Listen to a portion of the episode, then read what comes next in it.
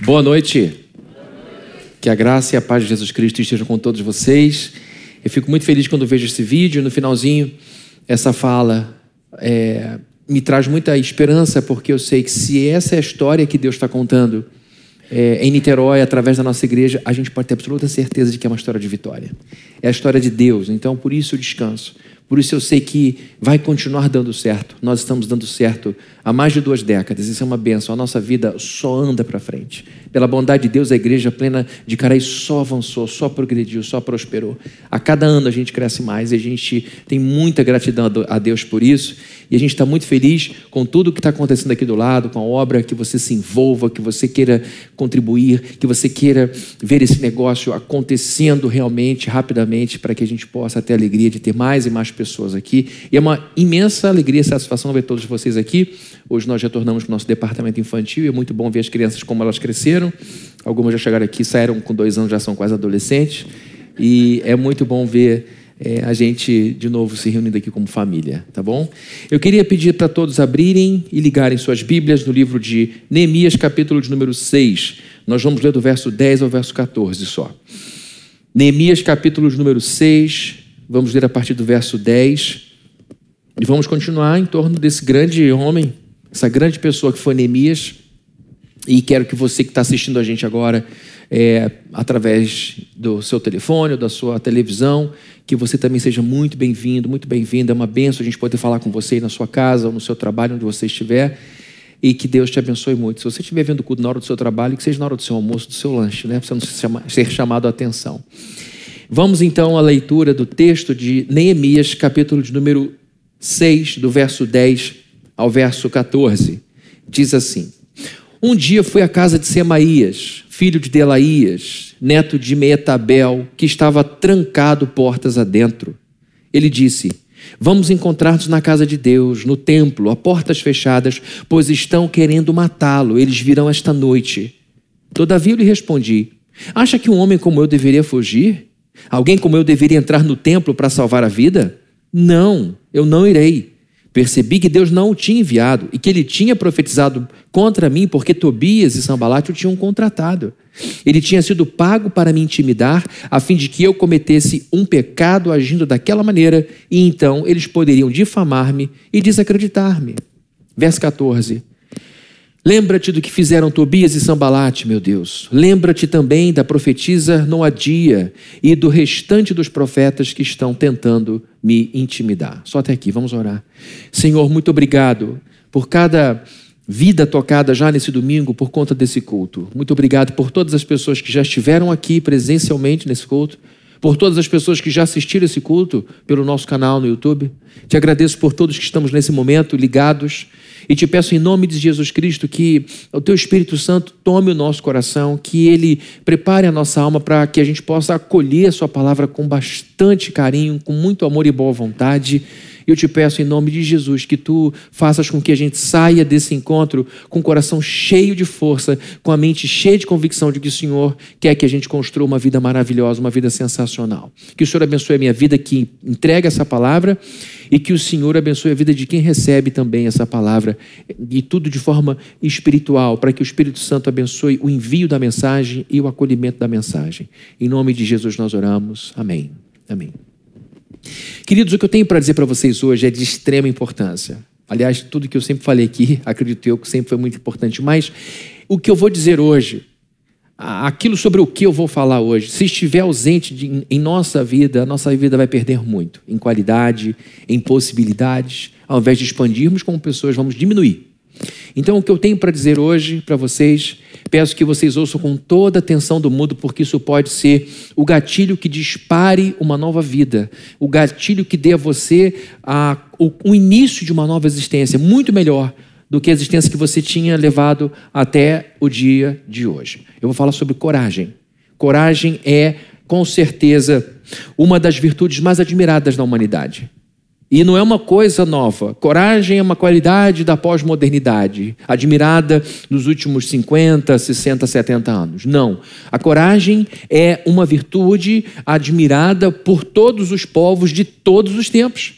Nós não encontramos estátuas, monumentos erguidos a pessoas covardes. Olha, essa estátua aqui é de fulano de tal, que no dia da batalha mais sangrenta de nosso povo abandonou a esposa, os filhos, os sogros, atropelou oito crianças no caminho e conseguiu salvar a própria pele. Ninguém faz isso. Pelo contrário, a gente encontra monumentos, a gente encontra estátuas, menções honrosas é, de pessoas que fizeram a diferença porque foram bravas, porque foram corajosas. Então a coragem é com certeza aquela virtude que a gente admira, aquela virtude que a gente aprecia e acolhe no coração e procura ter na própria vida, porque a gente sabe que é algo que enche a gente de orgulho. A coragem edifica o nosso caráter. A coragem fortifica quem a gente é. E Neemias foi um homem muito corajoso, foi uma pessoa muito corajosa. A história dele mostra isso em vários momentos. Por exemplo, ele mostra que teve muita coragem quando atende ao chamado de Deus para ir para Jerusalém. A gente está lendo a história de um sujeito que era copeiro do homem mais poderoso do planeta. Nesse tempo da história, o homem mais poderoso do planeta se chamava Artaxerxes. Ele era rei do Império Persa, era, era dono de Irã, Iraque, territórios de hoje que a gente conhece. Líbano, Israel, uma parte da África, do leste da África, uma parte do Egito, uma parte da Turquia. Era uma pessoa muito poderosa. E Neemias era alguém de muita confiança dele. Neemias era um copeiro, como eu já falei várias vezes. Ele não era apenas um homem que servia sucos e café para o seu rei. Ele era alguém que conversava, era alguém que oferecia conselho, era alguém que confortava às vezes. Então Neemias era um homem muito, muito poderoso. E quando ele, e vivia muito bem por causa disso. Quando ele sente o coração arder pela situação difícil das pessoas que estavam vivendo em Israel, a Bíblia diz que ele estava em Suzã nesse período, que era, não era a capital de, da, do Império Persa, era uma casa de praia, de veraneio, por assim dizer. Ele estava então no Irã, e lá ele decide pedir ao rei que o libere para fazer uma obra de construção dos muros da sua cidade querida, que ele tanto amava e que estava por isso vulnerável. Quando ele aceita esse chamado, é um chamado difícil. Uma coisa é você dizer assim: Deus me chamou para fazer obra missionária na Dinamarca. Deus me chamou para fazer a obra missionária na Noruega. Deus me chamou para fazer a obra missionária no Congo. É diferente. Deus quer que eu vá para dentro de uma comunidade perigosíssima e viver lá como alguém que vive naquela comunidade e sentindo na pele aquelas coisas. É um chamado. A gente sempre se assusta quando vê um missionário e fala: Eu estou evangelizando pessoas num lugar onde é proibido ter Bíblia, eu quase morro todo dia. E a gente fala: Meu Deus, tomara que Deus nunca me chame para esse negócio, tomara que Deus nem olhe para mim, eu não quero nem ouvir esse negócio com medo disso pegar em mim. Porque a gente sabe que tem que ter coragem para atender o chamado. Mas a pessoa que atende o chamado é possuída por uma coragem capacitadora do próprio Deus, que por onde ele guia, ele providencia. Então, a gente vê em Neemias coragem para atender esse chamado, a gente vê em Neemias coragem para abrir mão de toda a estabilidade que ele tinha. Ele não era obrigado a ir para Jerusalém. Ele podia ficar onde estava e não seria por isso uma coisa errada. Mas ele abre mão, como Jesus Cristo fez. Ele não era obrigado a vir esse mundo para nos salvar, mas ele abre mão daquilo, mergulha na nossa história e por isso Neemias é um tipo riquíssimo de Cristo. Neemias então entra nessa história e entra com muita coragem. Ele se envolve numa empreitada inédita. Ele não tinha feito curso para nada disso que ele fez. Ele foi se aventurando, ele foi aceitando os desafios conforme os desafios eram sendo, iam sendo colocados diante dele. Ele assume a, posição de governador, tudo bem, ele assume com coragem a, a, posição de reformador social quando as coisas começam a ficar esquisitas e judeu explorando judeu, um, um se aproveitando da fraqueza do outro. Ele disse: como é que a gente vai crescer como nação se um mata o outro, se um escraviza o outro? Isso, isso aí é uma coisa que nos destrói por dentro. Ele foi corajoso quando enfrentou todos esses inimigos. Sambalate, Gesem, Tobias, são citados pelo nome porque eram pessoas importantes. Era gente de influência, era gente de poder social, poder político. Ele teve muita gente poderosa contra ele e ele enfrentou todos esses homens. E você já ouviu sermão suficiente sobre esses casos e está com tanta raiva deles como eu estou até hoje. A gente olha para Tobias, Sambalate, Gesem e pensa: por que, que eles atazanaram a vida de Neemias tanto? Porque eles estavam perdendo território, porque eles estavam perdendo espaço. Neemias era dono de muitas virtudes, como a gente tem visto aqui, e com certeza a coragem era uma das suas mais lindas virtudes. Neemias está ensinando a gente a construir uma vida sensacional. Eu tenho dito isso aqui, nós estamos neste mundo, salvos por Deus, em Cristo Jesus, para vivermos uma vida sensacional. Não cabe para nós uma vida mediana. Deus não pagou um preço enorme como enviar seu filho para que a gente vivesse 10% da vida que ele deseja para mim e para você. Eu não consigo acreditar. Se eu tivesse dado um dos meus filhos para que morresse por alguém e eu visse esse alguém chutando lata na vida, é, é isso mesmo. Eu ia dizer assim, amigo, eu dei a vida do meu filho por você. O mínimo que você tem que fazer é empenhar o máximo possível para você honrar o sacrifício que ele fez. Então eu não consigo acreditar num cristianismo saudável de uma pessoa que olha para o que Deus fez em Cristo Jesus e diga, tá bom assim. E o pior ainda, quando você diz tá bom assim, querendo mais. Quando te falta coragem para buscar essa vida. É sobre coragem que eu estou falando. Coragem para a gente viver a vida que sonha. Coragem para a gente ter o que a gente sonha. Então ele, tá, ele está nos ensinando com a sua própria vida, com o seu testemunho, como é que se constrói uma vida sensacional. E para a gente não se perder, eu vou fazer de novo a perguntinha que tenho feito aqui um domingo após o outro. Como é que Neemias conseguiu construir uma vida sensacional? A resposta de hoje, a primeira resposta desse sermão vem hoje, a segunda semana que vem. E a primeira resposta para essa pergunta é que Neemias conseguiu construir uma vida sensacional porque ele foi corajoso. Porque ele foi muito corajoso. Vejam comigo os versos 10 e 11, o que é que dizem. Um dia, fui à casa. Isso aqui é muito importante porque a gente lê as informações que a Bíblia dá muitas vezes de forma corrida e não percebe o que está em jogo aqui. Um dia, fui à casa de Semaías, filho de Delaías, neto de Metabel. Irmãs que estão grávidas procurando nome para bebê, estão em sugestões, tá bom? Um dia fui à casa de Semaías, filho de Delaías e neto de Metabel que estava trancado portas adentro. Imagina o cenário. Ele foi à casa de uma pessoa que estava com, com tudo fechado. Ele disse, o Semaías disse para Neemias, quando Neemias chegou lá: Vamos encontrar-nos na casa de Deus, no templo, a portas fechadas, pois estão querendo matá-lo. Eles virão esta noite. Todavia, eu lhe respondi: Acha que um homem como eu deveria fugir? A resposta dele foi imediata, ele não precisou ficar pensando: o que eu vou dizer para esse sujeito? E a gente vai ver quem provavelmente era Semaías. A resposta dele veio no, no automático. Ele recebeu a proposta e imediatamente deu a sua resposta. Você acha que um homem como eu vai fazer isso que você está propondo? Semaías só aparece aqui, nesse livro, de Neemias na Bíblia toda. Provavelmente se trata de alguém muito importante. Alguém em quem Neemias ainda confiava. Lembrem-se, Neemias está vivendo uma pressão enorme. Ele já descobriu que entre os seus próprios é, amigos e aliados existem inimigos infiltrados. Porque lá atrás a gente já falou sobre um momento em que chega a notícia a Neemias: olha, os nossos inimigos estão entre nós, ninguém mais sabe quem é quem, e de uma hora para outra eles vão nos tomar, porque não tem muro, não tem divisória, eles não estão lá e nós aqui, eles estão no meio de nós. Imagina o pânico, você não confia mais na sua sombra. Então Neemias devia ter pouca gente em quem confiar. E ele próprio reclama de uma postura das pessoas que tinham uma boa relação com Neemias, mas que tinham uma boa relação com Tobias, que era o inimigo, o antagonista. E essas pessoas ficavam falando para Neemias sobre as coisas boas que Tobias fazia. Imagina que raiva que dava. Ele está aqui tentando sobreviver, botando o nariz para fora por causa de Tobias e todos os outros. E as pessoas que ficavam perto dele ficavam elogiando Tobias para ele e levando para Tobias todos os planos dele. Ele não podia confiar em muita gente. Então Semaías aparece aqui, provavelmente porque se tratava de uma pessoa importante em quem Neemias confiava. Por que eu estou dizendo isso? Porque você sabe que ele negou vários convites para conversa furada com o pessoal que ficava dizendo. Há, há pouco tempo atrás eu falei sobre isso. Quatro vezes chega a notícia: olha, vamos conversar. Sambalat estava lá, Gesem estava lá, perturbando a vida dele.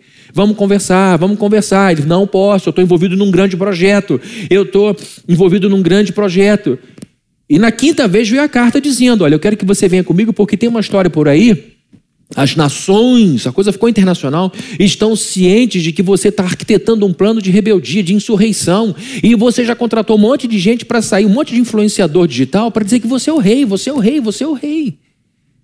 Até Neymar está falando isso. Uma estrela, mais de 200 milhões de seguidores. E diz: nada disso que vocês estão falando é verdade, é tudo mentira. E ele voltou à obra dizendo: Deus fortalece as, minha mão, as minhas mãos para a obra. E na versão NVT diz: E aí foi que eu mergulhei com mais força na execução daquela obra. A gente viu que ele tinha uma cabeça forte. Neemias tinha uma mente forte. Então ele nega vários convites para ir conversar com esses caras. Neemias está imerso em muito trabalho, sem tempo para trocar de roupa. Lembrem que eu falei, lembram que eu falei isso? Ele não tinha tempo de trocar roupa. Ele estava ali todos os dias envolvido no trabalho e no trabalho de é, construção civil e no trabalho de segurança pública. E tendo que resolver um monte de probleminha que surgia toda hora. Neemias tinha um prazo para cumprir com Artaxerxes. Lá no iníciozinho, quando ele tem um encontro com Artaxerxes, o Artaxerxes abre uma porta de possibilidade e diz o seguinte: Neemias, por que, que você está triste? Ele estava orando, estava jejuando e de repente ele vê uma oportunidade. Quando Artaxerxes nota a tristeza dele e faz uma pergunta: por que, que você está assim? Você não está doente? Só pode ser coisa do coração. E ele diz: é porque a situação do meu povo é essa e essa e essa. E ele fala que ora a Deus e, e o, o Artaxerxes pergunta: o que, que eu posso fazer para te ajudar? E aí ele joga: eu quero voltar e eu quero que você pague por isso. E o, e o sujeito diz: tá bom, quanto tempo que você precisa? Tempo X. E ele estava aqui focado no trabalho porque ele tinha um tempo para voltar. Ele era um homem de palavra, um homem pontual. E agora ele volta, ele vai para a obra e para a sua agenda, que tinha um tic-tac dizendo eu tenho que terminar essa obra, eu só volto para para o Artaxerxes depois que eu concluir, eu preciso concluir, não posso parar. E os inimigos bombardeando, bombardeando, bombardeando, bombardeando, e ele com um cronograma para seguir lá. Ou seja, aqui estamos falando de um homem focado que tinha como prioridade a construção do muro, que não se distraía com coisa nenhuma, parando tudo que tinha que fazer para ir à casa de Semaías. Então vejam que por isso Semaías, muito provavelmente, era alguém importante para fazer Neemias mudar o seu plano. Chegou algum, algum tipo de convite, algum tipo de fala, algum, algum recado dizendo o seguinte: Semaías precisa de você. Semaías quer trocar uma ideia com você. Neemias era um homem importante. Então ele para o que está fazendo e vai para a casa dele. Estudiosos dizem que Semaías provavelmente era um sacerdote alguém da fé, por causa da proposta que ele fez. Vamos para o templo, vamos trancar tudo e você se refugia ali, porque hoje, olha a urgência, os teus inimigos irão matá-lo, hoje à noite. E já eram quatro horas da tarde, na minha Bíblia diz, eram quatro da tarde. Daqui a pouco dá 18 horas, já aí, qualquer momento pode acontecer. Então, por que eu estou dizendo isso? Porque no livro de Números, e eu vou falar sobre isso semana que vem, é muito claro que ninguém além de um sacerdote levita pode entrar no templo. Neemias não era sacerdote. E ele respeitava com muito temor essa lei.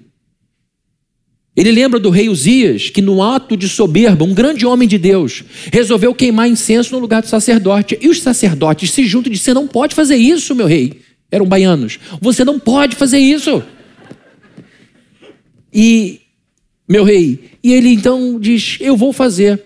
E é melhor não fazer, porque a lei diz que somente os filhos de Arão têm esse privilégio. Não quebre isso. E Uzias vai, vai, vai e fica leproso. E passa o resto da vida isolado. Essa história que gera temor. E Neemias entendia que a palavra de Deus devia ser respeitada. Então, quem faz esse convite provavelmente é alguém de dentro do templo que está oferecendo a Neemias um refúgio, porque, como a gente verá na semana que vem, que quando um sujeito ameaçado de morte fosse por uma forma, de uma forma justa ou injusta, ele poderia se refugiar no templo, segurar nas franjas do altar e clamar por misericórdia, por clemência. Então vejam que coisa mais sórdida, mais sórdida acontece aqui. Olha o clima Olha o clima, olha como Neemias era forte e corajoso. Vocês estão acompanhando aqui, vendo o quanto esse homem foi perseguido, o quanto ele foi perturbado, o quanto ele foi maltratado por essa gente. E eles viram que não deu para derrubar ele com intriga social, com fofoca, não deu para derrubá-lo com ameaça de guerra, e agora eles criam uma nova estratégia. A gente sabe que Neemias é um cara temente a Deus. A gente sabe que Neemias é um homem que respeita a Deus. Então vamos pegar um sacerdote, vamos contratá-lo, vamos dar dinheiro para ele. Esse homem é próximo de Neemias e vamos dizer para ele isso, e que ele vai morrer, e que essa informação então virá de uma pessoa religiosa que vai falar em nome de Deus, e tinha um monte de profeta e uma profetisa que ele, no, que ele nomina aqui, e diz: Olha, Deus está me dizendo, Deus está me revelando. E ele levava essas coisas em consideração. E quando ele chega lá, veja um clima. Ele para o carro dele e desliga o carro dele. Desliga não, aperta o botão, né, gente? Hoje aperta o botão. Vocês estão rindo, mas qual é o carro que você. Qual é a cor do carro que você imaginou? Hã? Preto, branco. Aí vocês pensam que eu, sou, que eu sou, nasci ontem. Eu sei que você está imaginando tudo. Está vendo a oficina, você já sabe quem é Neemias. Você encontrar com ele na esquina, Neemias, é você. Está na minha cabeça aqui. E ele sai do carro, ocupadíssimo. Ele para o que está fazendo e vai na casa de Semaías. Quando ele chega lá, está tudo fechado, tudo apagado. Eu falei, o que, que houve com Semaías? Tudo fechado. De repente ele olha para a janela da sala e alguém abre a janela e faz assim. Semaías. Ele vai lá, abre a porta. Ficou ruim esse barulhinho? Não. Abre a porta. Entra, entra, entra. entra. Neemias entra. O que, que foi? O que está acontecendo? Senta aqui. Ele senta. O que, que foi, Semaías? Está me assustando. O que está acontecendo? Olha, por Deus, eu quero te dizer uma coisa. Vamos embora agora para o templo. Vamos nos trancar ali, porque os seus inimigos vão matá-lo hoje.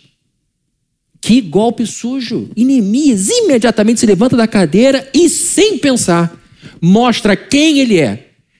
Por acaso você acha que eu sou homem de fugir? Ele, ele não ficou pensando, peraí, calma, que história é essa que a gente contou? Isso veio. Ele na hora falou, você acha e o cara põe urgência, vamos embora agora. Se ele fosse, se ele entrasse, as pessoas iam reconhecer, aquele carro é de Semaías. Aquele carro é de Semaías, parou no tempo. O que, que houve? O que está acontecendo? Trancou tudo. Quem entrou? Aí começa a correr notícia. Gente, vocês viram quem acabou de entrar no templo? Quem acabou? Neemias. Ele está morrendo de medo, ele se rendeu. Isso ia desmoralizá-lo. A gente vai ver um pouquinho disso semana que vem. Agora Neemias recebe esse golpe e imaginem a decepção. Porque ele chegou lá, ouviu a história e falou: Eu concluí que Deus não estava nisso. Ele estava levando Deus a sério na vida de Semaías. E ele viu: é mais um vendido. É mais um falso religioso. É mais um falso crente. Imagina a decepção quando ele percebe que alguém que deveria estar celebrando a reconstrução física e espiritual do povo se vende aos seus inimigos, se troca por poder e dinheiro. A resposta de Neemias mostra a coragem de Neemias. Acha que um homem como eu deveria fugir? Neemias estava disposto a morrer, se fosse o caso, com uma enxada na mão mas jamais correr do seu objetivo. E aqui, queridos, o que eu vou dizer para vocês agora nesses próximos minutos tem muito a ver com, com coisas que eu li no, é, em livros de um grande autor que eu aprecio muito. Há muitos anos eu leio vários livros do John Maxwell, que é um, um grande palestrante é, e professor de liderança. Ele é um pastor americano, mora na Flórida, mas ele fala para além das fronteiras da igreja, ele fala para grandes empresas sobre liderança. Ele tem vários livros escritos e em muitos livros ele aborda a questão da coragem, e isso foi muito inspirador para mim ao longo desses anos, me lembrar das coisas que John Maxwell escreveu, e eu vou compartilhar algumas ideias que são minhas e dele aqui. E ninguém tem ideias só suas, tá? Tudo que a gente sabe, a gente sabe porque alguém escreveu. Então ninguém é original. Ninguém cria nada do, do zero. O único que cria alguma coisa do nada é Deus, que a gente chama de criador ex nihilo. Bom, Queridos, olha só, é, eu notei uma coisa que a gente sabe que é, é algo que, com o qual a gente vai concordar aqui. Na vida, você e eu não podemos fazer nada que vale a pena sem coragem. Na vida, eu e você não podemos fazer nada que vale a pena sem coragem. Ninguém precisa de coragem para tomar um copo de Coca-Cola. Mas para construir uma vida sensacional, para ser um grande homem, para ser uma grande mulher, para ser uma grande pessoa, a gente precisa de muita coragem. Para fazer o que é certo para fazer o que expande. E quando eu penso nas pessoas que eu admiro, sejam elas pessoas contemporâneas ou pessoas do passado, eu noto que uma das características que todas elas têm é coragem. Homens e mulheres que foram muito corajosos. Pessoas que mostraram desprendimento e, e enfrentaram grandes desafios para poderem ser pessoas bem-sucedidas e alcançarem seus objetivos. E eu quero que vocês guardem algo que eu acho que é muito importante. Guardem isso. A coragem é o fermento que faz a massa da nossa vida se expandir. A coragem é o fermento que faz a massa da nossa vida se expandir. E eu estou aqui porque eu quero expandir minha vida, minha alma, a minha existência. Sem coragem, queridos, a nossa vida atrofia. Você conhece pessoas corajosas? Talvez a sua mãe seja essa mulher corajosa. Talvez o seu pai tenha sido esse homem corajoso, talvez o seu avô tenha sido uma pessoa muito corajosa. Ele cresceu para além do sobrenome da família. Ela cresceu para além do espaço físico da sua casa. Agora pense na pessoa que se acovardou, que se diminuiu, ficou pequena com a vida. E a gente, quando tem coragem, a gente, quando segue a vida com coragem, as pessoas que não têm abrem caminho. Vocês já viram pessoas corajosas andando na vida? As pessoas dão um passo atrás, deixa ela passar porque ela sabe para onde está indo. Ela tem coragem para fazer. Então, quando a gente tem coragem, a vida se abre. É isso que a gente tem que entender. Quando a gente tem atitudes de coragem, a vida abre respeitosamente o caminho para a gente seguir. Porque muita gente na vida não sabe para onde está indo, vocês podem ter certeza disso. Grande parte da população mundial está apenas andando em círculos, porque não tem coragem para fazer a coisa certa. Coragem é o fermento que faz a massa da nossa vida se expandir. E a nossa coragem vai ser testada sempre que a gente desejar progredir. Sempre que você quiser construir uma vida sensacional, saiba que sua coragem será testada imediatamente. Aonde que a sua coragem será testada? No lugar que ela mora. Onde é que mora a coragem, gente? Entre uma orelha e outra, na cabeça. A coragem mora na nossa cabeça. E, e, veja só, se não é desse jeito. Você diz, não, a partir, de, a partir de amanhã não, a partir de agora, a partir de amanhã, não vou procrastinar mais, não. Eu vou ser um homem reto. A partir de agora eu serei uma mulher virtuosa. A partir de agora eu vou ser o pai que eu nunca fui, a mãe que eu nunca fui. A partir de agora eu vou ser o profissional que eu nunca fui. Na hora que você começa a idealizar, já vem um medo ali dentro, da cabeça. E muita gente já teve vários impulsos de, de progresso e não foi à frente, não porque as pessoas imediatamente apareceram, mas porque o medo surgiu na cabeça. A nossa coragem nasce na cabeça, mora na cabeça, e é ali que tudo começa. E sempre que você desejar ser uma pessoa melhor do que é hoje, você vai ser provado na sua coragem. Talvez você queira muito construir uma vida nova, completamente nova. Fabrício, eu quero uma vida de mais liberdade, porque eu não aguento mais ver a minha liberdade sendo colonizada pelos outros. Eu, meu, o meu pensamento foi colonizado, os meus sentimentos foram colonizados. Não tenho liberdade para dizer o que eu gosto, o que eu não gosto. Eu tenho que dizer o que o outro gosta, eu tenho que falar o que o outro quer ouvir. Eu não aguento mais, eu quero uma vida de liberdade. Glória a Deus por isso. Eu quero uma vida de independência. Não eu quero ser desgarrado, porque eu sei que todo mundo depende de todo mundo em algum momento, mas eu quero buscar minha independência. Eu quero ter uma vida de mais prosperidade. Eu quero ter uma vida de abundância. Ótimo. Até que você comece a pensar no preço que vai ter que pagar. Porque essas coisas não vêm de graça. Elas são recompensas de atitudes corajosas. E aí muita gente falha. Mas não falha porque não sabe fazer, não falha porque desiste. As pessoas não falham porque não sabem fazer. As pessoas falham porque desistem. Lembra de você começando a dirigir? Eu lembro de mim começando dirigindo. Meu pai me assustou e falou: Vamos ali em São Francisco. Pegou o carro um Monza Hatch, um carraço na época. Hoje em dia é horrível. E a gente parou lá na praia. O que, que foi, pai? Senta aqui. Eu nunca tinha feito isso. E o doido do Everardo fez isso. Eu sentei e fui dirigindo. Nha, nha, nha, de São Francisco a Charitas e cheguei em casa. Eu cheguei assim, uau! Mas eu me lembro que eu dizia para ele: não fala comigo, porque eu tenho que pensar se eu passo marcha, se eu piso na embreagem, se eu vou no freio. Não conversa comigo. Eu tinha que pensar em tudo. Primeira, vá, tá, ônibus passando, fazer curva. Se eu dissesse ali, eu não sei dirigir, eu não sei dirigir, se eu desistisse dali, eu não teria tido sucesso, não dirigiria até hoje. Então a gente não fracassa porque não sabe fazer, é porque a gente desiste. Desiste de ter coragem. Sobretudo quando a gente idealiza e tem gente que não tem coragem de tirar do papel a ideia que teve. Então é muito importante que você entenda que toda vez que você for tomar uma atitude de mudança, de progresso, a sua coragem será testada imediatamente para que você desista logo, para que você nem comece. E a nossa vida só muda quando a gente muda a nossa mente. Eu disse, a coragem mora aqui e o medo também.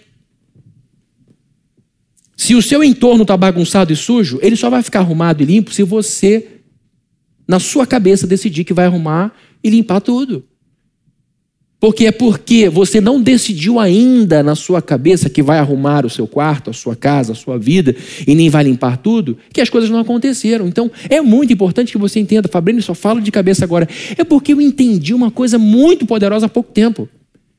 Que quando a gente diz Jesus, eu te aceito como meu único e suficiente Salvador, um milagre acontece ali. Ele tira você das trevas, das garras de Satanás e põe você no céu. Mas isso não necessariamente significa uma mudança mental. E é por isso que você está 20 anos na igreja em Cristo sofrendo pelos mesmos medos de 20 anos atrás. Portanto, é muito importante a gente entender que a conversão espiritual não acarreta imediatamente uma transformação mental. Por isso que a Bíblia diz que a gente não pode se acomodar a esse tempo presente, tem que se transformar pela renovação constante da nossa mente. Está no gerúndio, é o tempo inteiro. Por isso, queridos, que eu estou dizendo que a nossa cabeça deve ser o foco principal da nossa jornada. Sempre que você toma coragem para começar a agir, alguém se levanta para te impedir, ou para tentar te impedir. Vocês podem ter certeza absoluta disso. Neemias mostra isso. Quando ele resolveu chegar lá em Jerusalém, começou a fazer as coisas, pessoas se levantaram contra. Seja o que for que você faça de importante, você vai precisar de coragem. Seja qual for o curso que você decidir tomar, Sempre haverá alguém para dizer que você está errado. É óbvio que eu estou falando de coisa certa a fazer. Coisa importante. Ah, Fabrini, então já que ninguém pode me impedir, eu tenho que ir em frente. Semana que vem eu quero soltar um banco, eu quero que você saiba que isso vai acontecer. E quem disser que eu estou errado é essa pessoa que está errada. Não, eu estou falando de coisa certa. Se você decidir fazer uma coisa legal que vai te levar, que vai te fazer ficar com um caráter mais forte, você pode ter certeza que pessoas vão se levantar para tentar fazer você desistir para você voltar à sua forma, para você se conformar com as expectativas que ela tem a teu respeito. Queridos, o oposto de coragem, em muitos casos, não é covardia, em alguns é. Mas em muitos casos, o oposto de coragem é a conformidade. Conformidade. Conformidade com aquilo que as pessoas dizem sobre você. Esse que é um problema. Eu cheguei a esse ponto sendo assim. Aí você diz: até aqui foi tudo bem, daqui para frente não tenho mais vontade de ser do jeito que eu era, eu quero mudar. Mas você está tão preso nesse rótulo que você criou que as pessoas dizem que no momento que você põe o pé para fora, você diz: oh, você está deixando de ser quem você é. Você não pode. Então a gente fica preso a uma coisa que não tem nem mais graça para nós. E as pessoas dizem como você tem que ser, dizem o que espera de você, e há de você se você sair desse caminho. Dependendo do seu ecossistema, se for um ecossistema doentio, se for um ecossistema de gente muito quebrada, quando você resolver fazer o ZAG, você será bombardeado. Você está num ecossistema ruim, com gente muito quebrada, com gente muito perdida, com gente muito desorientada, fazendo zig, zig, zig, zig. Aí você pensa, eu acho que zag vai dar certo. Aí você bota o nariz para zag, alguém diz, ei, alguém botou o nariz para zag, eu senti um vento diferente. Aí você fica na sua, você se conforma de novo. Aí você bota um braço, daqui a pouco você está metade do corpo para fora desse ecossistema, cada vez mais convencido de que é para lá que tem que ir, e todo mundo vai se opor. Porque você decidiu fazer alguma coisa completamente diferente. Então é preciso muita coragem para mudar, para construir uma vida sensacional. Porque acreditem, este mundo gosta de mediocridade. De... Infelizmente é assim, gente. Infelizmente é assim, como as pessoas são infelizes, como as pessoas se entopem de remédio, como as pessoas fumam maconha, como as pessoas se enchem de cocaína, como as pessoas se dopam com álcool. Como as pessoas transam por aí de qualquer forma, com qualquer um, entendendo o sexo como se fosse amor e não é. Quanta gente se casa sem razão, se separa por qualquer motivo, tanta gente que se destrói. Isto mostra o nosso mundo está doente. Porque as pessoas se contentaram com uma vida baixa. E quando você diz, não, meu avião vai subir, meu avião vai subir, você começa a se expor. E vai ter muita gente querendo fuzilar você. Pode ter certeza disso. Em muitos casos, o oposto de coragem não é covardia, mas sim conformidade com aquilo que as pessoas acham a seu respeito, com aquilo que as pessoas dizem que você tem que ser. Está preparado para ver uma loucura? Senta aí. Vou falar uma loucura. Você que está em casa, senta. Já dissemos um tempão, toma, toma o seu lugar se está em pé ainda, porque não prestou atenção. Olha que loucura. Tem um monte de gente que não dá conta de sua própria vida, mas que sabe dizer prontamente como os outros têm que viver. Conhece alguém assim? Titia. Titia é assim, ó. Meu Deus do céu. Tia Niceia. Ah, meu Deus, tive uma Niceia vendo aqui agora. Peguei um nome que não é muito comum. Hum. Vovó Efigênia. Tem um monte de gente que não dá conta de seu extrato bancário, mas diz como a economia do Brasil tem que ser. Isso é loucura, não é? Quer ouvir uma coisa muito doida? Então senta aí de novo. É você se conformar com o que essas pessoas dizem sobre você. Isso é loucura. Você está vendo. Está você se conformando a uma pessoa que viveu isso aqui. Você já está vivendo isso aqui. E a pessoa diz, mas você, você, aí você olha, o que, que tem eu? O que, que tem eu? Você não pode ir, mas por que, que eu não posso? Por que você não pode? Porque... Aí você começa a analisar onde essa pessoa chegou. Que vida ela tem? Qual é o lastro? O que ela tem para provar? Cadê o portfólio de vida dessa pessoa? Por que, que você está se modelando a isso? Ainda que seja uma pessoa super bem sucedida, ela pode não estar tá vendo o que você está vendo. Ainda que seja uma pessoa feliz, realizada, brilhante, inspiradora, que diga não vá, não vá, não vá. Ela, ela pode não estar tá enxergando o que você está vendo e você tem que ser guiado pelo que você enxerga. Essa história de dirigindo e dirigir o carro confiando no que alguém está vendo é muito perigoso. Vai, vai, vai, vai. Você vai no que ela está vendo, de repente bate. Você tem que parar e dizer, eu preciso ver se eu posso ir. Porque você está dizendo, vai, vai, vendo uma coisa, não vendo outra. Então, em alguns momentos, você precisa olhar para frente e dizer assim, eu estou vendo isso. Isso tem que ter coragem.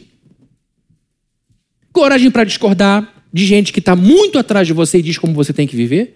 E coragem maior ainda para discordar de alguém que está muito à frente, que tem um poder enorme sobre a sua vida e é uma referência positiva e diz, eu acho que você não tem que seguir. Você diz, não, mas eu vou seguir. Mas você tem certeza? Tem absoluta certeza. E o que você tem para provar para mim? Uma intuição muito forte. Qual o tamanho da intuição? Não sei, é uma intuição. Você tem que confiar nisso. Você precisa de coragem para assumir a própria vida e fazer dela algo sensacional. Pessoas nos criticam por vários motivos. Primeiro, por inveja. Você está indo para um lugar que ela sempre quis ir, essa pessoa que te critica, mas nunca teve coragem, ou foi e não teve competência. E aí você começa aí, começa a mostrar que vai melhor do que ela, e ela vai criticar você, porque você está conquistando algo que na cabeça dela é só dela. Pessoas também nos criticam por medo de serem expostas em sua preguiça existencial. Está o sujeito em casa, jogando videogame. Alguém diz: Bonitão, vamos trabalhar? Já vou. Aí o outro do lado, que tem menos, resolve parar de jogar videogame e diz: Eu vou trabalhar, eu vou arregaçar a manga. Enquanto ele vai fazendo, eu estou usando só videogame como ilustração, tá, gente? Falei, graças a Deus eu não jogo videogame, mas é outra coisa. É quando a pessoa, por preguiça, fica em casa comendo biscoito recheado, enquanto a vida está seguindo, e a pessoa diz: Olha, chegou a hora de parar de comer esse negócio, chegou a hora de parar de brincar, chegou a hora de ser adulto e chegou a hora de crescer. E a pessoa começa a crescer, crescer, e ela denuncia essa preguiça existencial. Essa preguiça de tomar a decisão de casar, de namorar com lealdade, de trabalhar com responsabilidade de cuidar de dinheiro como gente grande, de cuidar de filho como filho e não como colega. E aí a pessoa do lado começa a crescer e às vezes é uma pessoa com muito menos talento, com muito menos condição e começa a se destacar e aquilo você começa a criticar porque ele está te puxando para cima. Mas as pessoas também criticam a gente por, por insegurança. Pode ser que essas pessoas tenham medo de se tornarem desnecessárias na sua vida. Você começou a agir de uma forma diferente, fazendo zag, indo para um lugar legal, conhecendo gente diferente. Você chega de cara, eu conheci uma pessoa super maneira. Eu conheci um cara muito bem sucedido, eu conheci uma mulher incrível, eu conheci uma. Nossa, a gente foi tomar café e a pessoa dizia, mas eu não fui chamado. Não, a gente passou duas horas conversando, foi incrível, ele me deu vários conselhos, mas você não pediu conselho nenhum a mim. A pessoa começa a perceber que ela foi ficando para trás, mas ela te ama muito. E o temor que ela tem fica ainda maior quando você começa a viajar com outras pessoas, a juntar seus filhos com os filhos da outra pessoa. Então ela vai te criticar porque ela não quer ficar longe da sua vida, porque ela te ama. Esse é um outro grupo de pessoas que precisa ser olhado com um pouco mais de atenção. Se é gente que te ama, essa gente precisa ser ouvida e precisa ser orientada. Se é gente que te ama, acho que só tem duas opções para elas. Ou elas te acompanham, vamos embora, eu vou com você então. Você convida e ela vai. Talvez eu não consiga chegar onde você está, mas eu vou perto. Tá bom. Ou essas pessoas te apoiam. que quem ama faz isso. Eu não tive coragem, cara, mas você vai. E eu, eu, eu acho incrível. Só não esquece de mim. De vez em quando manda um beijo para mim, alguma coisa, me chama para tomar um café, porque eu te admiro muito. Isso é gente que ama, gente madura. Então, queridos, nós seremos desencorajados de várias formas, por vários tipos de situações. E agora, queridos, é bom a gente entender de novo que eu estou falando de, um, de uma virtude apreciada por pessoas de todos os tempos, de todas as culturas, que é a coragem. E eu disse para vocês que coragem mora na nossa cabeça. E que a gente tem que agir com coragem. E a gente só age com coragem quando a gente pensa com coragem. Guardem essa, essa frase. A gente só age com coragem quando pensa com coragem. Não dá para imitar por muito tempo uma pessoa corajosa, porque quando a vida engrossa, a gente amarela e desmonta todo. Já viu aquele adolescente de 16 anos, aquele garoto, que tem uma voz mais grossa, ganha um pouquinho de corpo e começa a imitar um homem maduro. E aí vai numa festa, arruma uma confusão com o um homem feito, e o homem feito diz, bum! Ele ah! desmonta. Porque ele estava fingindo ser um homem maduro. Até que encontrou um homem pleno. E que se colocou como homem pleno. Até um certo ponto, aquele adolescente conseguiu enganar as pessoas fingindo ser um homem pleno e não era. A mesma coisa com coragem. A gente finge, fala para os outros, exala a coragem até que a vida vem e põe o seu pé firme e a gente mostra se tem ou não esse negócio. E eu quero, queridos, somente dizer algo muito importante. A gente só age com coragem quando a gente pensa com coragem. Neemias era um homem corajoso, e aqui eu quero te dar uma boa notícia, sobretudo para você que está aí dizendo o seguinte: Fabrini, eu já tentei de tudo, mas eu não tenho coragem, eu estou perdido, porque afinal de contas você está dizendo que só vence nessa vida quem tem coragem, não tem coragem, não tem coragem, não tem coragem. É porque você está falando vitimês ainda. Tá? Neemias era um homem corajoso, mas Neemias era um homem de oração. E agora a gente vai falar sobre a base da coragem de Neemias. E essa é a esperança para você que diz que não tem coragem. Neemias era um homem corajoso e Neemias era um homem piedoso, era um homem de oração. Vejam comigo o verso de número 9, o que é que diz? Estavam todos tentando intimidar-nos, pensando, eles serão enfraquecidos e não concluirão a obra. Era, Neemias devia estar muito fragilizado. Toda hora vinha uma facada, toda hora vinha um golpe, toda hora vinha um soco. E ele vai apanhando, vai levando e não entra nessa história, ele não perde tempo brigando com essas pessoas, ele vai no seu foco, simplesmente se desviando de um tiro e de outro. E ele diz no verso 9: Eu, porém, fiz o quê? Difamei também. Falei deles para todo mundo. Uh -uh. Eu orei, pedindo, fortalece agora as minhas mãos. A coragem desse homem para dar mais um passo a coragem desse homem para encarar de novo e para dizer para um sacerdote: essa ideia sua é absurda. A coragem dele para continuar até o final a sua obra estava fundamentada em sua fé em Deus. É aí que está a base da nossa coragem. Sem a, queridos, eu vou dizer coisas aqui que vocês sabem, de trás para frente. Sem a bênção de Deus, a gente não faz nada na vida. Amém. Bem espontâneo. Sem a bênção de Deus a gente não faz nada. Ah, mas e aquele ateu que vive super bem? Aquela pessoa que não quer saber de Deus e está com uma vida maravilhosa. Ele só está tendo essa vida maravilhosa porque Deus permite que ele viva essa vida maravilhosa, mesmo que ele não reconheça. Ele só respira. Ele só não está numa cama de hospital, só não morreu ainda, porque Deus é bom. E eu vou te dizer uma coisa: Romanos capítulo 8 diz que todas as coisas cooperam para o bem daqueles que amam a Deus. Quando o, quando o apóstolo Paulo escreve Romanos capítulo 8, ele está confortando um monte de crentes que está apanhando, morrendo, sendo preso. Os crentes italianos estavam muito amassados. Ele diz o seguinte: vocês estão sofrendo e todo o sofrimento de vocês coopera para o bem de vocês. Eles estão apanhando, estão dizendo eu amo a Deus por nada, estão perdendo suas propriedades e dizem eu amo a Deus por nada. Eles perdem seus parentes, morrem e dizem eu amo a Deus por nada. Ele diz: continuem assim, porque todo o mal que vocês sofrem coopera para o bem de vocês. E eles então guardam aquilo como um fé no coração. Pense no ímpio, no sujeito que não está nem aí para Deus. Bênção sobre bênção, geladeira cheia, tanque cheio. Hoje ter tanque cheio está sendo luxo. Tanque cheio de gasolina, oito reais um litro de gasolina misericórdia. É, ainda bem que meu carro é diesel, né, né, menos mal. Né?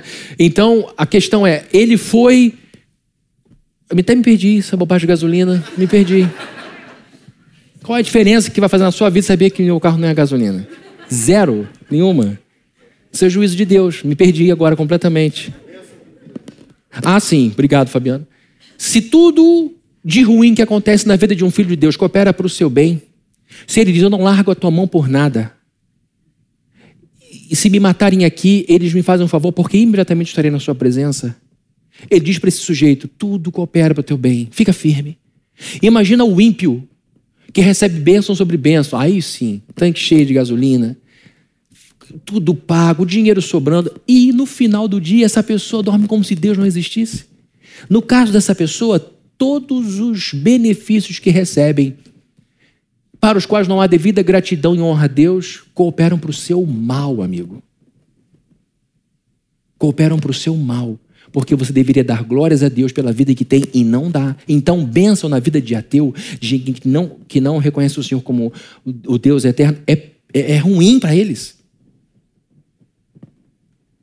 Então, sem a bênção de Deus, a gente não faz nada. A gente está em Deus, a gente almoça em Deus, a gente dorme em Deus, a gente acorda em Deus, a gente casa em Deus, a gente trabalha em Deus. Tudo neste universo está dentro dele, porque está dentro dele, está vivo, porque a nossa vida depende da vida dele.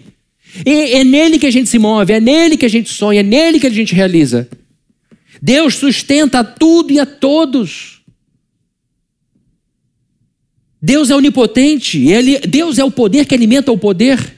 O livro de Salmo diz: Senhor, na tua luz vemos a luz. Ele é a luz da luz. Ele é a força que alimenta toda a força. Eu estou dizendo isso, queridos, porque Neemias sabia disso. Neemias sabia quem era o seu Deus. Neemias sabia que ele não era nada diante de Artaxerxes. Aliás, ele sabia que estava onde estava por causa da providência de Deus. Neemias era escravo, gente. Neemias era um judeu, era um povo escravizado. Mas Deus o colocou ao lado do homem mais poderoso, que era enteado da rainha Esther, uma mulher de Deus.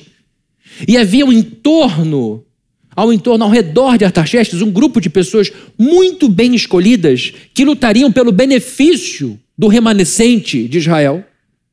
Então ele entende que o estar do lado de Artaxerxes e ter a sua simpatia não era uma coincidência, era obra da providência de Deus. Ele sabia que Deus o tinha colocado ali.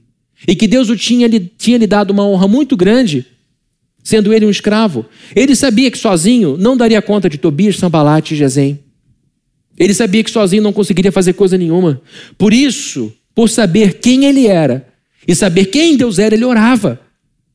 A gente ora para dizer eu te amo, Senhor, mas também ora para dizer eu não tenho daqui para frente mais força, eu preciso que o Senhor entre em ação, porque tu és a força de todas as forças. Neemias buscava a Deus em oração porque sabia que Deus era poderoso.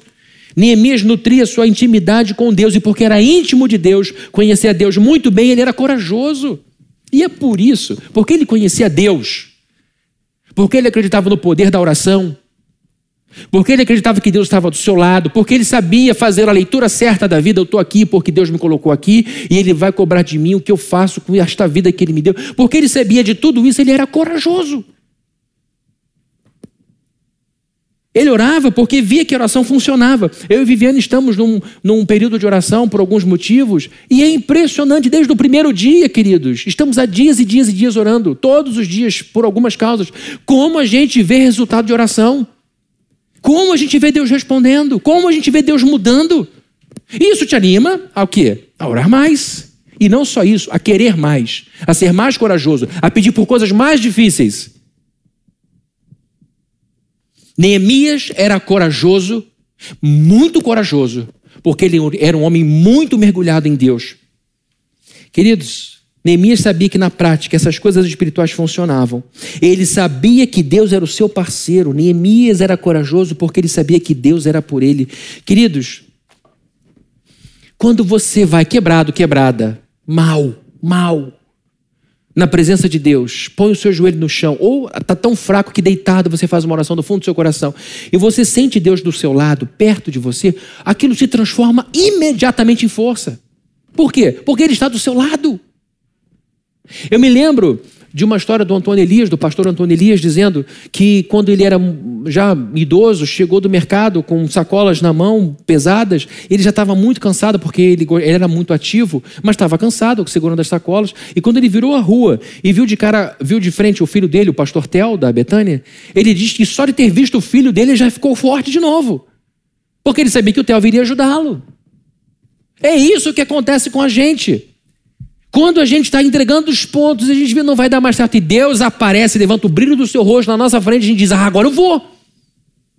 Porque a gente contempla a força, a grandeza, o poder de Deus, e daí vem a coragem. Por isso que eu falei para você que está dizendo: Eu não tenho coragem, eu sou uma pessoa muito medrosa. A gente se divorcia do medo quando se casa com Deus, com conhecimento de Deus. Os discípulos estavam apavorados no barco, achando que iam naufragar e Jesus estava dormindo. Por que, que Jesus dormia? Porque ele conhecia o Pai. Ele sabia que o pai ia executar o seu plano, que ele não ia morrer afogado. E Jesus morreu afogado e ressuscitou depois. Não. Ele sabia qual era a agenda de Deus, ele sabia que Deus ia fazer. E depois que os discípulos veem o milagre de Jesus acalmar a tempestade, eles fazem uma pergunta: quem é esse? Que até o vento e o mar lhe obedecem. Ou seja, eles ignoravam que aquele sujeito que estava dormindo ali tinha esse tipo de poder. Porque ignoravam, sofreram. Porque não conheciam a Cristo, ficaram apavorados. O nosso medo vai embora quando a gente mergulha em Jesus Cristo.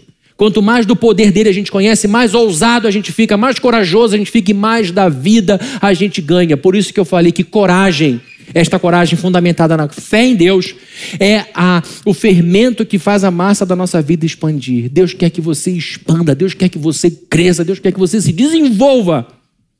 Para isso você precisa mergulhar em Deus. Neemias sabia que foi copeiro de Artaxerxes, se tornou rico e influente, mesmo sendo escravo, com acesso a muito poder político como ele tinha, porque ele sabia que era Deus que mexia as peças no tabuleiro. Queridos, a vida sensacional está reservada para pessoas corajosas. Para pessoas corajosas. Neemias era uma pessoa corajosa. E a coragem de Neemias não estava fundada nele. A coragem de Neemias estava fundada no Deus dele. E isso é esperança para mim e para você. Por quê? Porque vai chegar o um momento em que a nossa coragem vai ser desafiada. E a gente vai olhar para dentro e vai dizer: Eu não tenho coragem para dar esse passo, Senhor. Eu não tenho coragem. Até que a gente vai para a Bíblia, pega uma palavra, lembra de uma promessa e diz: Ele não pode falhar.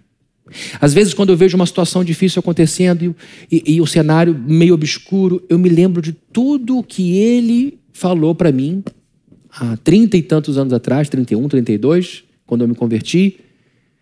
E eu penso, não, a história não vai acabar assim. Pelo que ele me prometeu, termina de uma outra forma e aquilo me dá força de novo, porque a minha fé está fundamentada nele. E digo mais, fé não apenas no sentido de acreditar que Deus existe, porque para muitas pessoas fé é só isso. Fé é simplesmente a capacidade de eu crer que Deus existe. Quem não tem fé não acredita em Deus, é ateu. Não. A fé é algo que vai além disso. A palavra fé, tanto no Antigo quanto no Novo Testamento, significa confiança. Ter fé em Deus é ter confiança. E quando você tem fé em Deus porque sabe quem Ele é, o que Ele é capaz de fazer, o que Ele já fez na sua vida, quando você se prepara, estuda, trabalha, leva a vida reta, você passa a ter fé em você. Confiança em suas capacidades intelectuais. Confiança no fato que você plantou certo, no caráter, para que você possa colher coisas que vêm daí.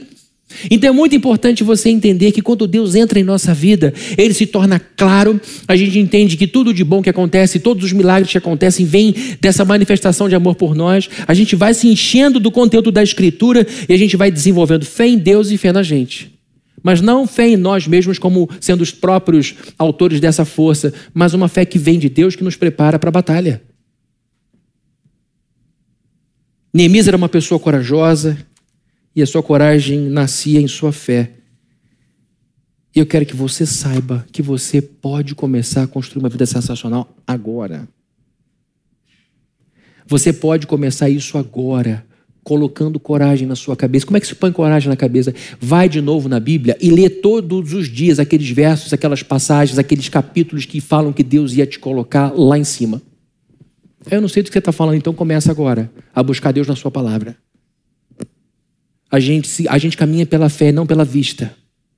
ainda que a terra não dê o seu fruto, ainda que a evidência seja de pura miséria, eu continuarei confiando em tudo que Deus falou. Abacuque olha para a situação e diz o seguinte: ah, o, o, que eu tenho absoluta certeza não é o cenário.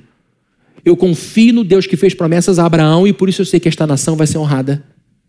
Então, esta fé, esta confiança de que a nossa história vai ser sempre assim, mas só fará, só acontecerá se a gente tiver coragem. E eu quero terminar lendo aqui rapidamente 26 folhas de um pensamento de, John Maxwell. John Maxwell, como eu falei, me influencia até hoje, desde muito tempo, desde muito cedo tenho lido as coisas dele. Eu quero ler para vocês o que ele fala, isso vai ser projetado aqui no vídeo wall. O que ele fala sobre coragem. A vida que você leva irá se expandir ou se encolher em proporção ao grau de coragem que você exibe. Aqueles que estão dispostos a assumir riscos, explorar seus limites, enfrentar seus defeitos e às vezes sofrer uma derrota, irão mais longe do que as pessoas que timidamente seguem pelo caminho seguro e previsível. Como eu digo, todo mundo sabe onde quer chegar. Aonde você quer chegar? Ah, eu queria chegar lá, mas não tenho coragem. Então chegou a hora de você olhar para Deus e dizer o seguinte: Senhor, sobe essa escada comigo. Sobe. Ele vai subir essa escada por você, porque ele já deu o filho dele por você. Que em nome de Jesus você possa guardar isso no seu coração. Que a coragem é o fermento que faz a massa da nossa vida se expandir. Vamos orar? Senhor querido, nós oramos em nome de Jesus por Sua presença em nossa vida, para que o Senhor nos dê coragem Tu sabes, ó Deus, como esse mundo tenta nos intimidar e tu sabes como que nós fomos criados para o medo.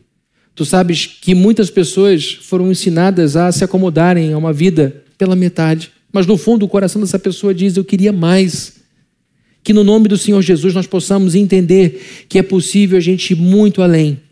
Então eu te peço que o Senhor derrame em nós um desejo de conhecimento de Ti, que o Senhor traga a nós um desejo de conhecer o Senhor através da Sua palavra e que através da Sua palavra a gente entenda quem o Senhor é. E ao entendermos quem o Senhor é, possamos fazer as ligações com tudo de bom que aconteceu em nossa vida e que a gente veja que o nosso Deus é vivo e que isso nos encha de coragem e que a gente vá para dentro dos desafios, que a gente cresça e que a gente veja de fato o Senhor realizando uma grande obra na nossa vida. Dá coragem ao teu povo, coragem que nasce da fé em ti e que assim a gente possa viver essa semana para a honra e glória do seu santo nome, Jesus e que a graça do nosso Senhor Jesus Cristo, o amor de Deus, o nosso Pai, e a comunhão e consolação do Espírito Santo estejam com todos aqui presentes, desde hoje para todos sempre. Amém, amém, amém. Que Deus te abençoe. Nós vamos cantar mais um louvor e logo depois nós vamos terminar esse culto. Quem trouxe filho, não se faça de bobo e deixe seu filho aqui na igreja. Tanto tempo que você não tem isso, eu esqueci. Domingo que vem você chega, eu acho que eu deixei um filho aqui na igreja. Então, não deixa de pegar seu filho lá não, tá bom? Deus te abençoe muito.